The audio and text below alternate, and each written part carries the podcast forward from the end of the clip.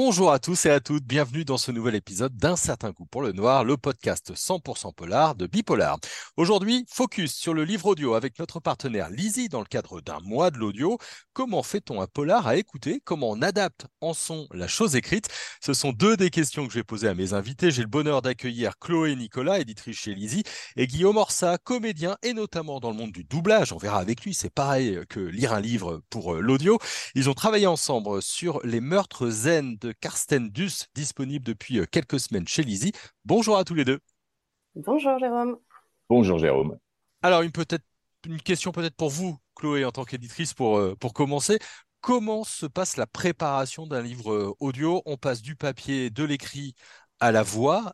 Est-ce qu'on adapte? Est-ce qu'on fait des choses? Est-ce qu'on a des recommandations à faire aux comédiens? Comment ça se passe?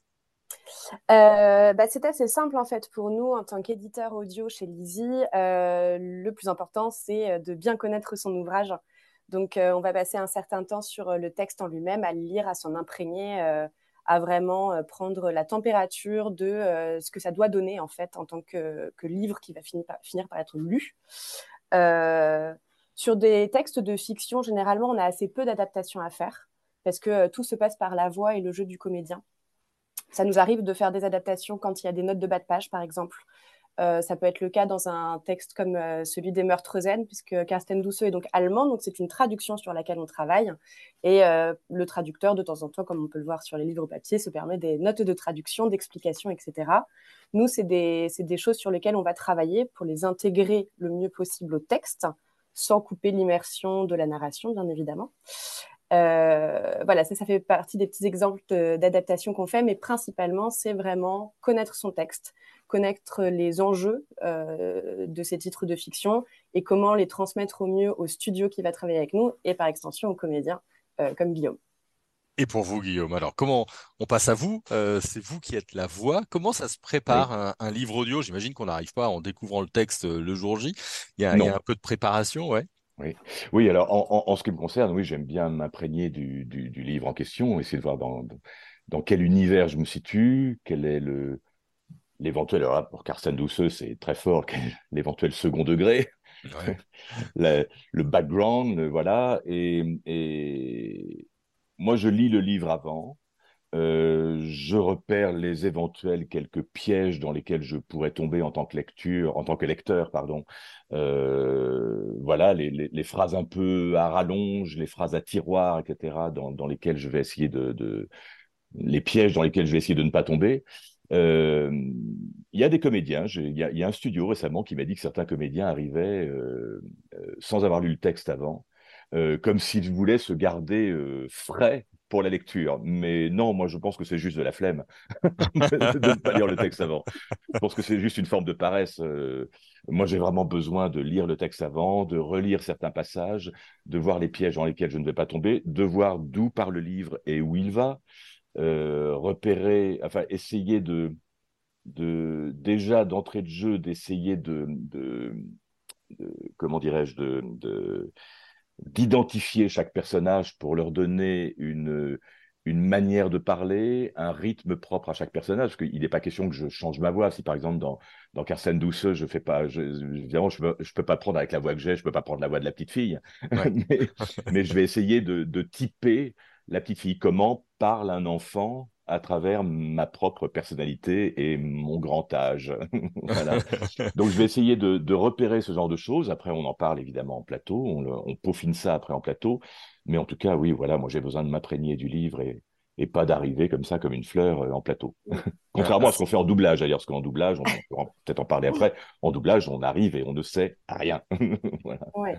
Si je peux me permettre, en plus de rebondir sur ce que dit Guillaume, c'est très intéressant, notamment sur le polar, de les lire effectivement ces titres. Parce qu'il y a des rebondissements, il y a des, il y a des, des, des, des, changements parfois de caractère des personnages qu'on ne pensait pas être euh, impliqués ou etc. Donc sur le polar, c'est très intéressant d'avoir les tenants et aboutissants d'un titre pour justement affiner la lecture, et on l'entend souvent chez nos comédiens qui sont euh, tous excellents, euh, cette euh, intelligence en fait du personnage et du texte qui se ressent et qui du coup amène aussi pour l'audiolecteur à la suite de, son écoute voilà, beaucoup plus d'enjeux, beaucoup plus d'intensité sur parfois des personnages sur lesquels on ne se serait pas douté en fait. Ça, il y a un travail, il y a des indications euh, pour vous où vous préparez peut-être une petite fiche pour un personnage ou, tel autre euh, pour dire, bah voilà, euh, dans les meurtres zen, il y a notamment le héros, c'est un avocat, donc il a plutôt une diction ou, des choses comme ça.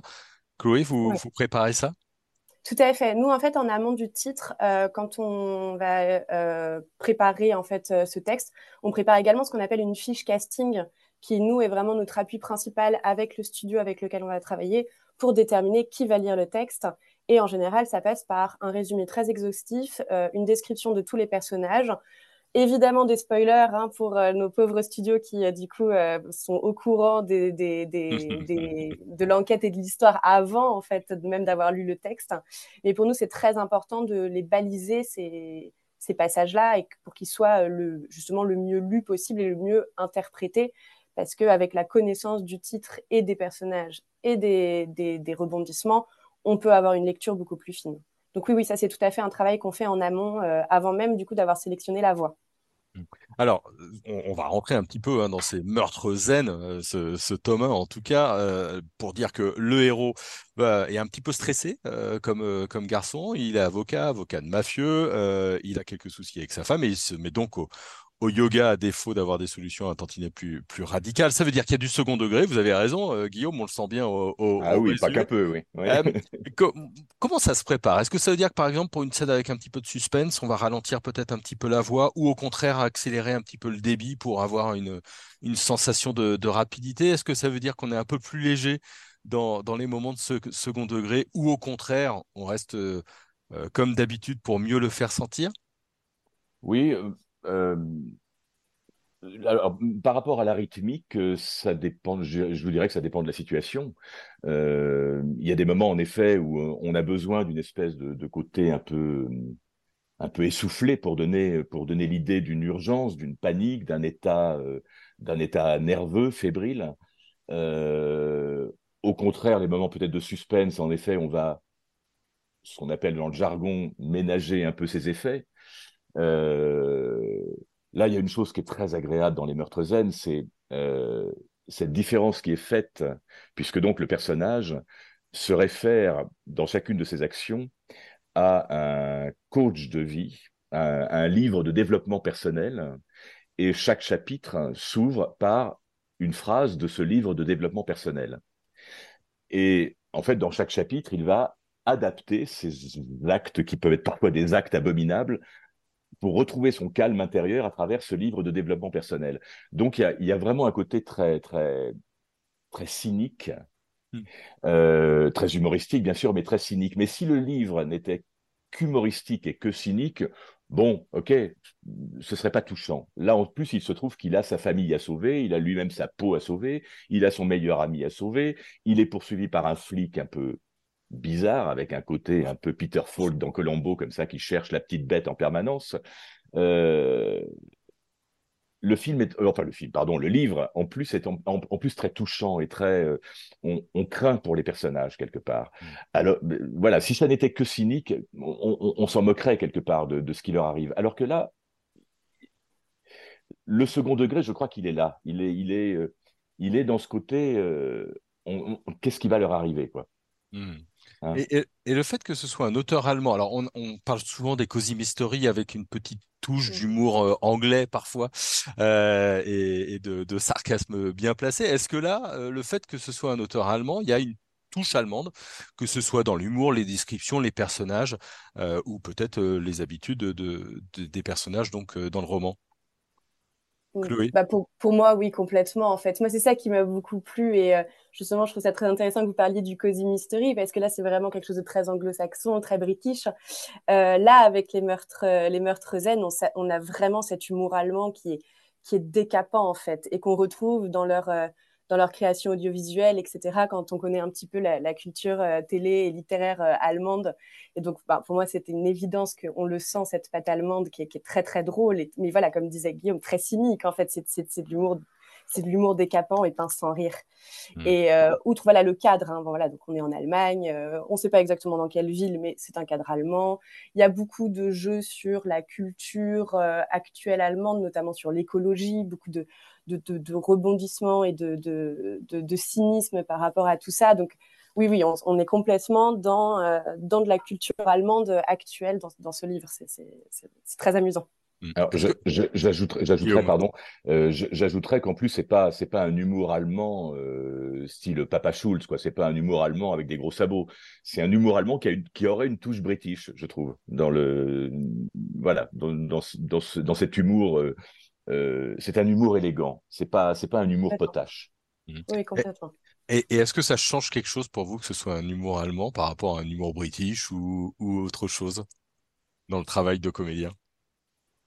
Euh, non, non, je crois que je crois que certaine forme d'humour élégant et cynique est un peu international.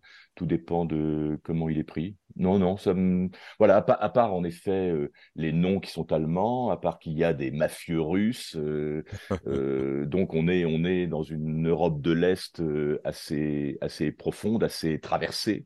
non, non, cet humour est assez international. Mmh.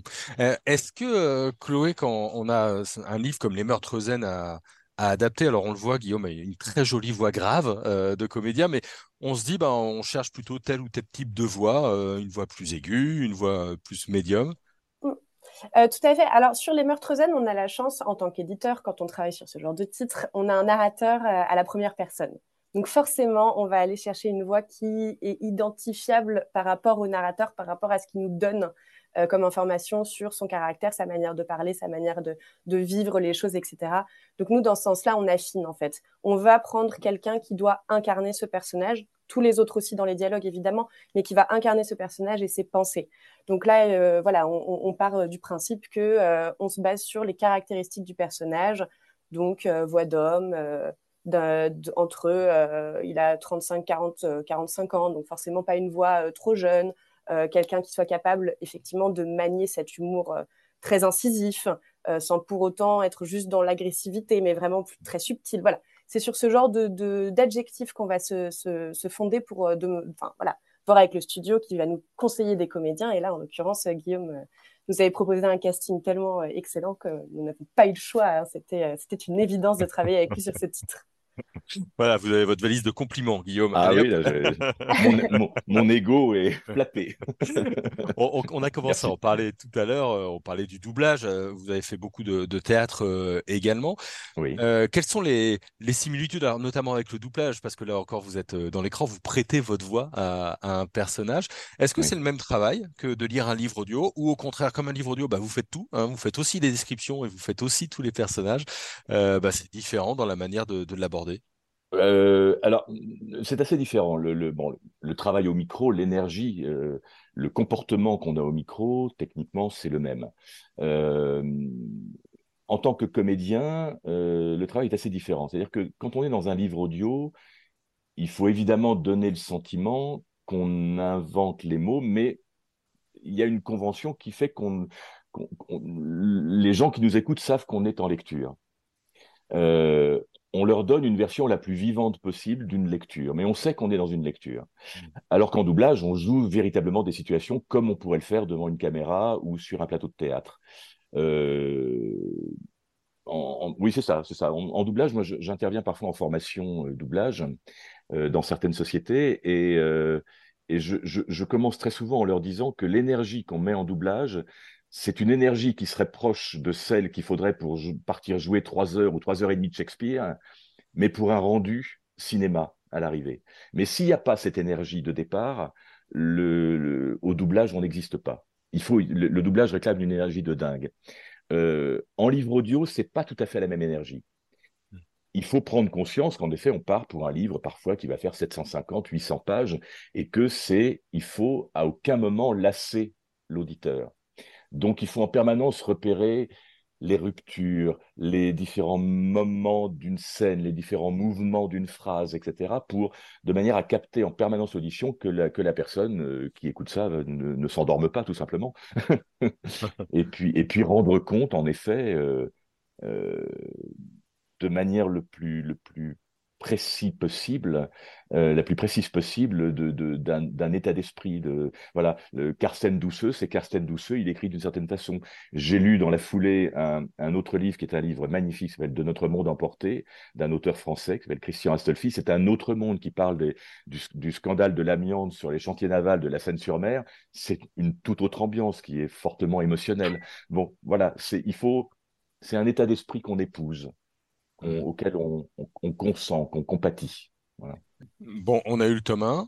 Euh, j'imagine que le tome 2 est en route. Est-ce que vous êtes partants l'un et l'autre pour euh, réadapter euh, le, tome 2 en audio? Alors, le tome 2 vient d'être enregistré ah et bah. sera disponible très, très, très prochainement. tout à fait. C'est un scoop.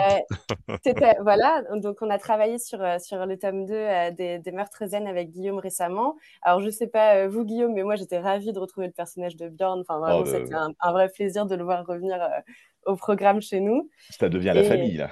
Exactement. Euh, voilà, on, retrouve, euh, on retrouve des personnages euh, du tome 1, on retrouve cette ambiance. Et il y, a quelques surprises en plus, parce que autant dans le premier tome, enfin, je ne vais pas spoiler, mais autant sur le premier tome, il, s'appuyait pour ses livres de développement personnel sur un seul livre de Joschka Breitner, une espèce d'auteur imaginaire sur lequel il s'appuie. Enfin, je, pense que c'est un auteur imaginaire, euh, un auteur de fiction, oui, absolument. Et, autant il y, a il y, a des surprises sur le tome 2 et qui sont euh, totalement, euh, totalement réjouissantes. Oui, Moi, j'ai eu beaucoup de plaisir à l'écouter là quand il est revenu et il sort prochainement, donc c'est un vrai plaisir de savoir qu'il va être. Et nous savons que l'auteur continue de publier en Allemagne. On espère que ça arrivera en France aussi. Hein on va pas se mentir, c'est un vrai plaisir ces, ces, petits livres très caustiques euh, et très amusants. Parfait, merci beaucoup Chloé Guillaume. Merci. Merci Jérôme. Merci donc pour euh, cette chouette interview autour du livre audio et autour euh, des meurtres zen de Karsten Dusseux. Merci à vous qui nous avez écoutés. On se retrouve très vite pour un nouvel épisode d'un certain goût euh, pour le noir, votre podcast 100% polar. Et puis, si jamais vous vous ennuyez, on a désormais un peu plus de 200 des épisodes, donc vous pouvez passer toute la journée avec nous en écoutant du polar. Bonne journée à tous et toutes et à très vite.